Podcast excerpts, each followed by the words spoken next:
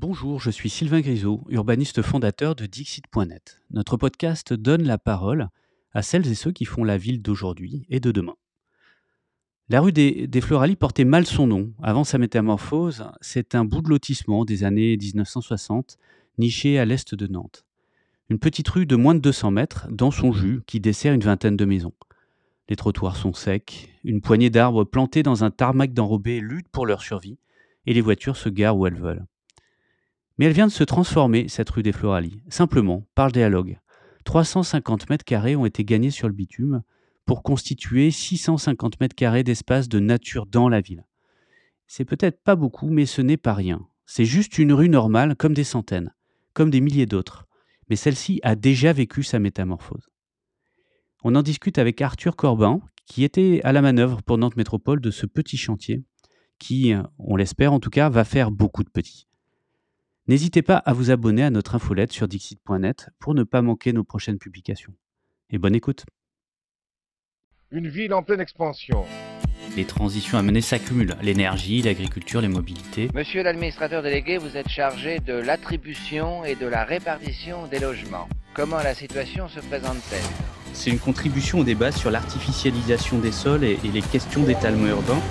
On a privilégié euh, la machine, la matière et l'énergie euh, par rapport à l'être humain. hein. C'est pour ça qu'on ne recycle pas bien les téléphones. And then perhaps the defining trend of the 21st century is population growth. On a une responsabilité sur l'épuisement des ressources et une responsabilité sur la perte de biodiversité. Chaque échec va permettre euh, la prochaine fois de faire mieux et chaque échec est autant instructif qu'un succès. Des projets d'urbanisme qui sont indispensables du fait d'une circulation toujours plus intense. Ce plan est un plan que le public nantais peut venir voir.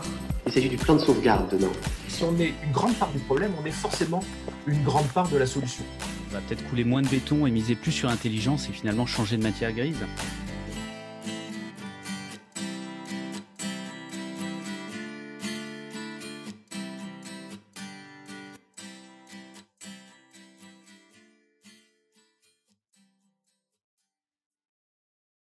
Arthur Corbin, bonjour. Bonjour. Alors Arthur, est-ce que tu peux te présenter? Est-ce que je peux te laisser te présenter Oui, et peut-être oui. nous dire aussi euh, où on est, euh, à part le fait qu'on est à Nantes tous les deux. là. Ça marche. Donc moi je suis Arthur, Arthur Corvin. Donc, je travaille à Nantes Métropole. Je suis urbaniste, géographe de formation. J'ai travaillé voilà, sur di- différentes thém- thématiques, la planification, euh, l'opérationnel. Là aujourd'hui je travaille sur l'espace public pour la métropole.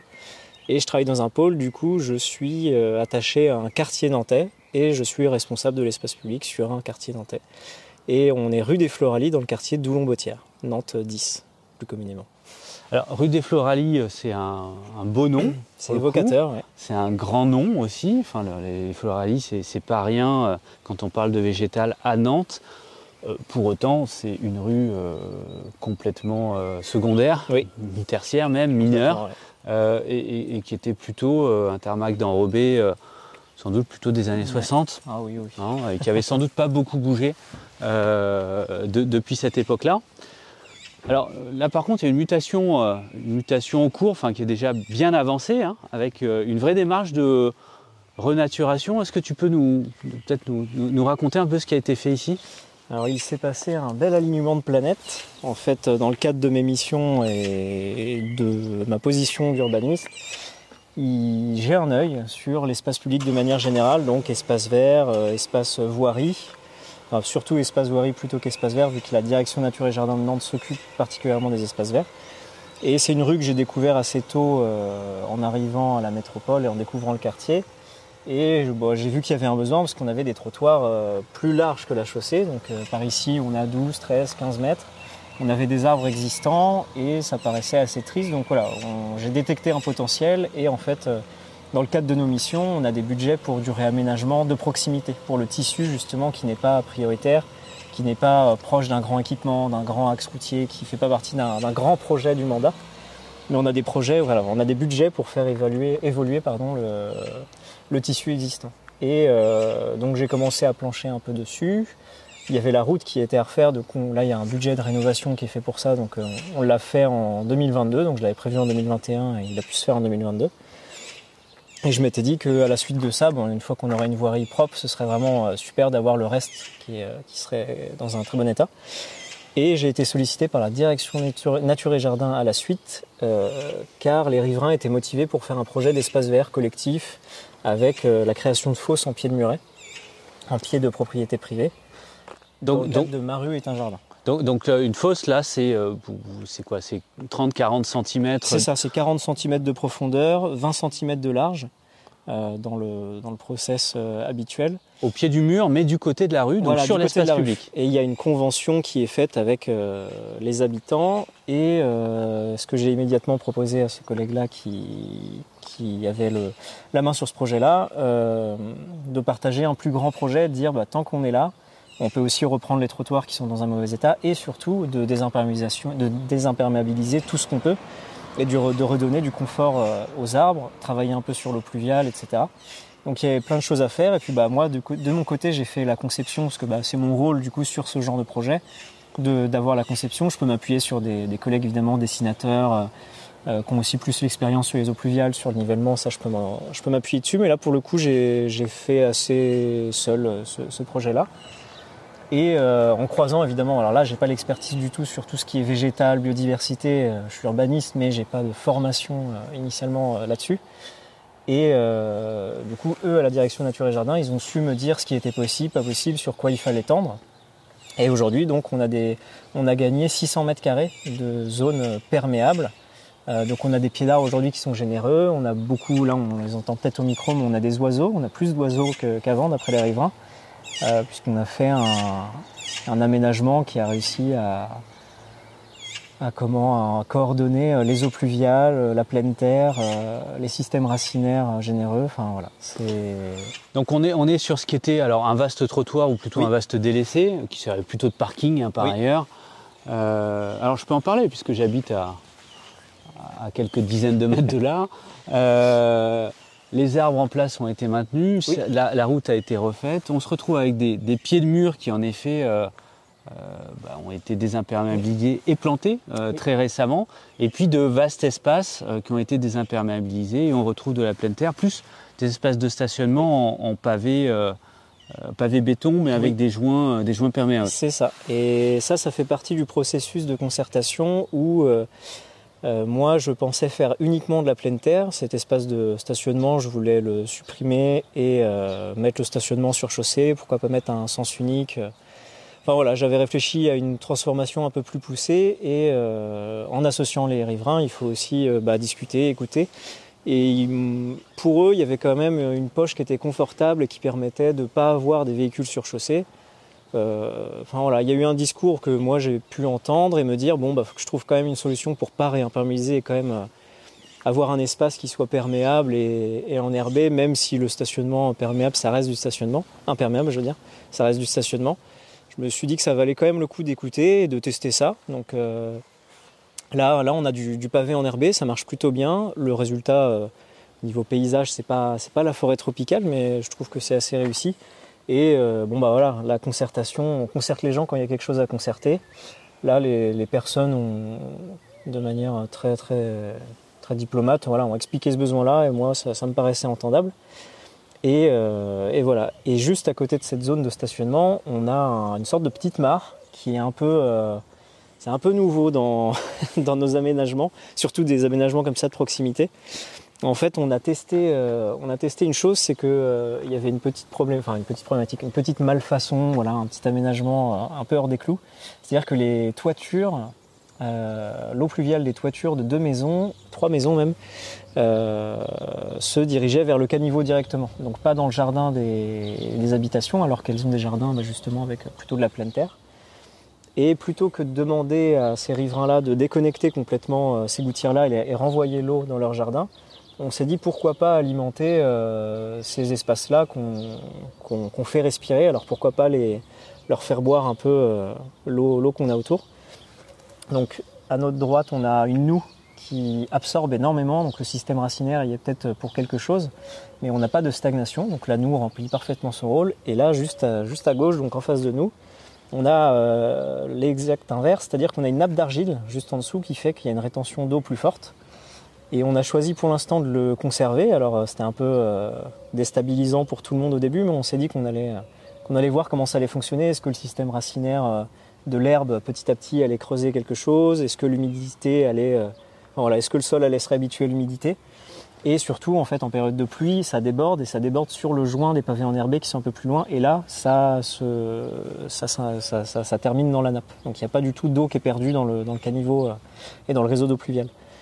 Et en fait, euh, donc à l'hiver, on a eu la bonne surprise du retour des riverains qui nous ont dit que les enfants étaient très contents d'avoir une petite nappe euh, glacée euh, pour marcher dessus. Et là, au printemps, on s'attendait à des retours un peu plus négatifs sur le fait que ça stagne, des moustiques, de la mousse, des odeurs peut-être. Et en fait, non, on a eu un retour des oiseaux. Voilà, on nous a dit qu'il y a beaucoup, beaucoup d'oiseaux qui venaient boire ici. Ça a été repéré par, par les oiseaux du coin apparemment. Du coup, pour l'instant, on reste sur, sur cet espace-là. Donc il y a des petites plantes qui sont plus tolérantes à l'humidité forte qui ont été plantées un peu autour. On en replantera peut-être euh, à l'automne aussi. Mais voilà, c'est un espace, voilà, on est très peu habitué à avoir des espaces stagnants et des espaces en eau dans, dans nos projets. Et là, on est. euh, Et, et d'ailleurs, c'était pas le projet. et c'était pas le projet, ouais. Ouais, c'était ouais. l'eau stagnante n'était pas du tout un projet. Et finalement, bah voilà, on, on s'est dit, on part sur quatre saisons. On a vu l'hiver, on voit le printemps. On verra si cet été, bah, c'est un petit espace de respiration qui permet euh, aussi à la biodiversité de trouver de l'eau. Enfin voilà, on ne sait pas du tout comment ça va fonctionner, mais on espère que ça que ça roule euh, toute l'année. Donc des maisons, des voitures, une route, du parking, des joints enherbés, de l'eau, des oiseaux, des enfants, euh, du végétal aussi, euh, qui, qui- Oui. qui- qui a, qui a été très très largement planté, densément planté d'ailleurs, Oui. euh, et dont on, on verra dans les années qui viennent, parce qu'il faut aussi ce temps-là pour, pour- voir la, forme que ça prend, qui a été planté systématiquement petit. Oui, oui, c'est euh, c'est euh, la manière qu'ils ont de planter, c'est leur méthode de planter ces petits, euh, ces petits, enfin c'est plus des pousses c'est plus que des boutures. Mais voilà, ils ont planté ces, ces espèces-là qui sont du grand bleutereau et euh, qui, sont de cette dimension-là, justement, qui sont déjà prêtes à, intégrer le sol, à pousser assez rapidement et à s'installer, euh, à avoir un système racinaire qui va vite, euh, vite prendre ses marques dans le sol qu'on a, qu'on a libéré. Et donc issu de la pépinière euh, Ouais, de la collectivité qui est à 200 mètres de là. Alors, euh, il y a la conjonction entre la demande de riverains d'intervention assez mineure hein, sur, sur euh, les trottoirs, désimperméabiliser vraiment des, des- des petites bandes le long du mur, euh, des investissements de voirie qui étaient quelque part planifiés et puis une idée qui traînait derrière la tête. Tout ça fait donc pas euh, tout à fait partie d'un cadre de politique publique, en tout cas pas initialement. Euh, euh, comment on assemble tout ça? On a besoin d'en passer par une conception en interne, comme tu l'as fait. En même temps, le projet vit et il vit un peu différemment d'espérer. Co- comment est-ce qu'on on peut s'organiser? Quelles leçons finalement on, en retire aujourd'hui de ce qui est quand même une expérimentation euh, assez discrète sans doute hein Alors au final, euh, ça fait partie d'une politique publique. En fait, c'est un projet qui a été en avance euh, de quelques mois, voire une année sur les politiques publiques. Parce que la politique publique était prévue, elle existait, mais les outils n'avaient pas encore été présentés à, moi, par exemple. Puis, enfin voilà, c'était pas encore, c'était encore mûr. Et en fait, ce projet-là a pu profiter justement d'un budget d'une politique publique particulier, qui est le plan pleine terre. Et euh, ce qui fait qu'au final, on rentre dans une politique publique et on est dans un aussi a une, politique publique qui est très large sur la désimperméabilisation. Et en fait, euh, la leçon que j'en tire, c'est qu'il faut avoir envie. c'est dans notre position à nous d'aménageurs, d'urbanistes, de responsables de, d'espace public. Si on a envie d'améliorer, euh, d'améliorer l'existant, d'améliorer le cadre de vie, le paysage, la dimension écologique de nos espaces publics et aussi peut-être intégrer le vivant dans nos espaces publics, en fait, on arrive naturellement à euh, la politique publique qui est déjà en place euh, aujourd'hui. Mais euh, effectivement, c'est une politique publique qui est neuve. Et en fait, on a essuyé les plâtres, euh, oui et non, parce qu'il n'y a pas eu de, de, de mésaventures. Mais en fait, euh, on a été un peu les premiers à, faire un projet comme ça, euh, euh, où tout s'aligne, où la politique publique, elle arrive au bon moment, les riverains arrivent au bon moment. J'arrive au bon moment avec mes idées. Et, voilà, c'est la, leçon que j'en tire, c'est que des fois quand on a envie, on a de la chance et on arrive à mener à bien des projets euh, assez rapidement, entre guillemets, en, deux ans, quoi, un an et demi, deux ans. Alors un an et demi, deux ans pour euh, 600 mètres carrés euh, dans un bout de rue sur lequel euh, les gens ont envie et il n'y a pas d'enjeu de- d'hyperdensité d'usage, etc. Il n'y a pas eu, si on a maintenu des places de parking, il n'y a pas non plus à, à- à- à se battre au couteau pour en supprimer quelques-unes. Euh, comment on passe à l'échelle tout ça?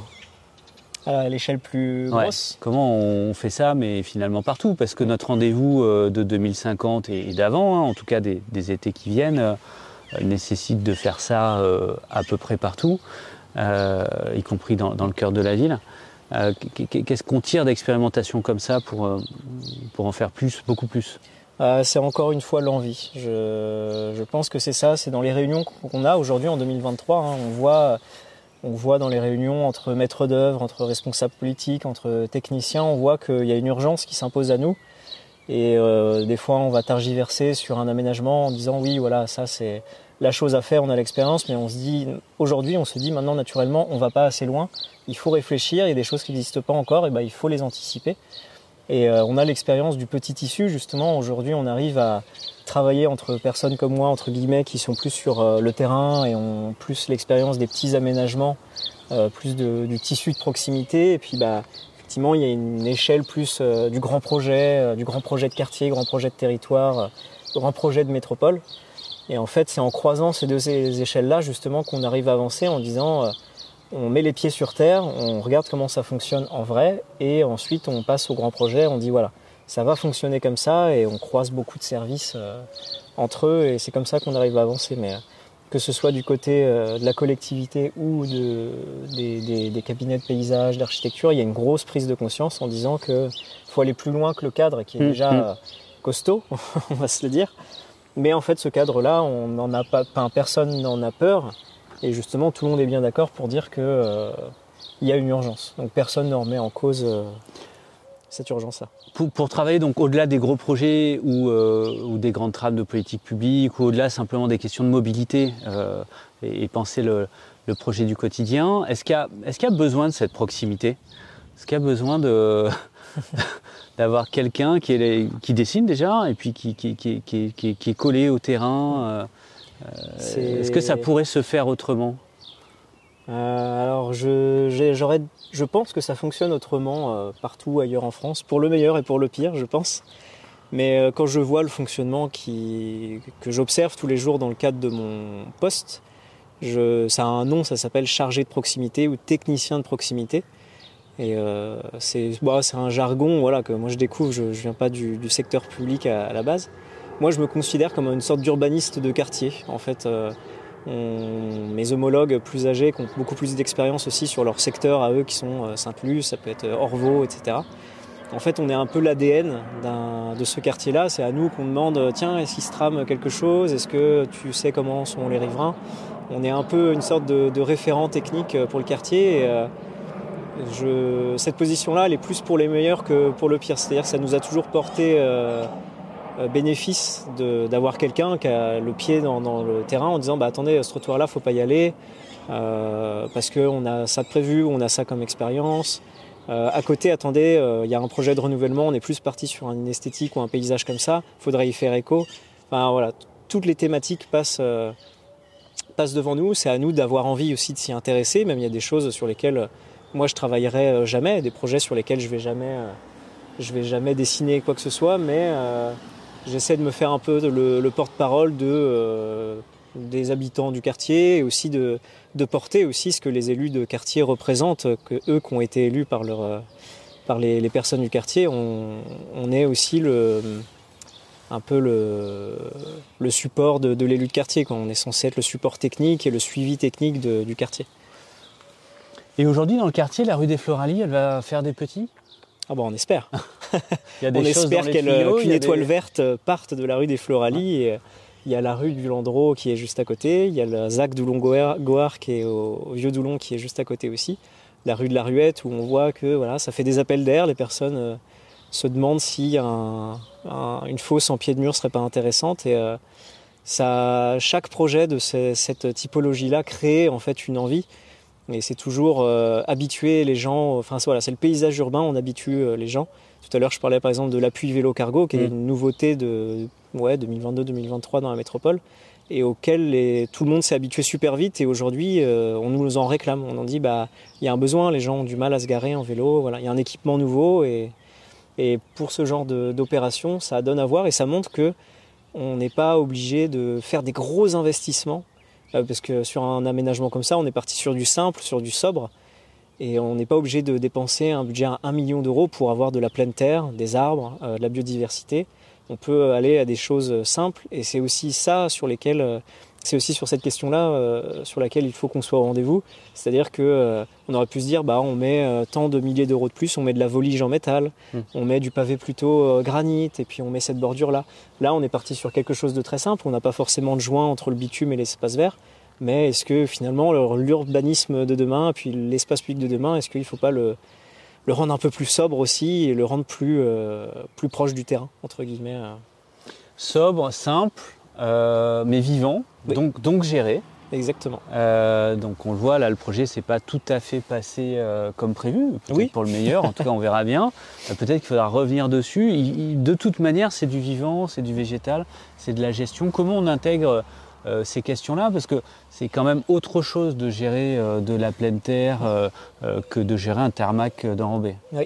Et ben heureusement justement qu'on travaille entre services, parce que moi je travaille pour Nantes Métropole et pour la partie voirie, espace public. Donc théoriquement, ma gestion, euh, la gestion métropolitaine, elle va être sur la propreté, la sécurité, euh, euh, l'accessibilité. Et la ville de Nantes, pour sa partie, vu qu'on est dans un quartier nantais, elle a la direction nature et jardin, qui est l'ex-SEV.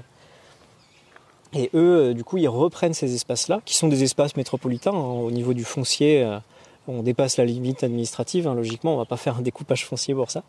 Mais euh, la direction nature et jardin, du coup, prend en gestion cet espace-là et gère aussi le lien avec les habitants. Euh, ce qui fait que sur cet espace-là, là, qu'on a observé rapidement tout à l'heure, on a une sorte de petite palette de retournement euh, qu'on pourrait prendre juste pour un espace stationnant en voiture, mais aussi qui a souhaité être conservé pour les, par les voisins. Et pour ma part aussi, je le défendais un peu. En fait, on a remis un sablé pour que éventuellement les voisins mettent des tables, des chaises ou jouent à la pétanque l'été, puisqu'il y a une belle canopée juste au-dessus. On a un, bel arbre qui a, bien, poussé après toutes ces années. Et donc voilà, il y a toute cette gestion-là et du vivant et euh, de la biodiversité et de la, la pleine terre, c'est la direction nature et jardin. Et après, euh, sur euh, les questions habitantes, nous, on reste disponible. Et c'est aussi ça qui est bien, c'est que sur moi, ma position, je vais pouvoir avoir aussi une continuité sur la maîtrise d'usage. C'est-à-dire que j'ai fait mon projet, on a fait notre aménagement, on a réceptionné nos travaux, mais derrière, on disparaît pas. C'est-à-dire que si, comme tu le dis, on, on doit revenir, bah, effectivement, on peut revenir. S'il y a quelque chose à améliorer, on est tout à fait euh, disponible pour échanger avec les, les habitants et euh, on fait pas un goût de baguette et justement, on disparaît euh, dans un écran de fumée. Pour finir, qu'est-ce que qu'est-ce que c'est pour toi le, le, le- le- le meilleur apprentissage ou, l'apprentissage le plus intéressant là de cette expérimentation? Hum, Ah, ah. Le meilleur apprentissage, qu'il faut y aller. c'est ouais, c'est ça, faut y croire parce qu'au final, euh, euh, typiquement quand les travaux allaient démarrer, euh, les riverains m'ont fait un peu peur en me disant ah on n'est pas sûr. Finalement, il y avait une petite interrogation et je me suis tâté à repousser les travaux. Et j'en ai parlé à l'entreprise qui m'a dit ah non non c'est bouqué, c'est le mois prochain, on peut pas.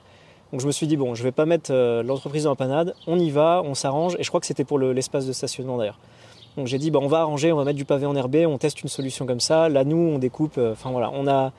Il faut y aller parce que des fois on réfléchit trop aussi. On a peur de, de se louper, de se faire critiquer, de faire un espace public qui n'est pas à la hauteur et de ne pas être assez euh, courageux. Et en fait, dans cette urgence-là, bah, j'ai pris des décisions qui finalement bah, ont été, se sont avérées bonnes, parce qu'on a rediscuté avec les riverains et tout le monde a l'air euh, assez satisfait de ces espaces-là. D'ailleurs, cet espace-là, il sera géré par les riverains, on ne l'a pas dit tout à l'heure. C'est pour ça qu'il n'est pas planté euh, Mm. de la même manière. Mais voilà, le- la leçon que j'en tire, c'est que des fois, il faut, il faut dire, faut taper dans les mains et dire, allez, j'y vais.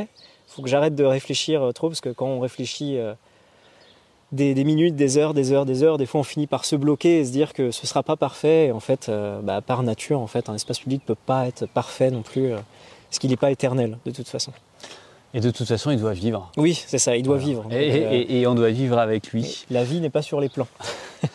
Arthur Corbin, merci. Merci à toi. Pour, euh, pour cette micro-visite, mais euh, bah, c'est avec ces petits projets finalement qu'on qu'on arrive aussi euh, à engager la métamorphose de nos villes. Merci beaucoup et à bientôt.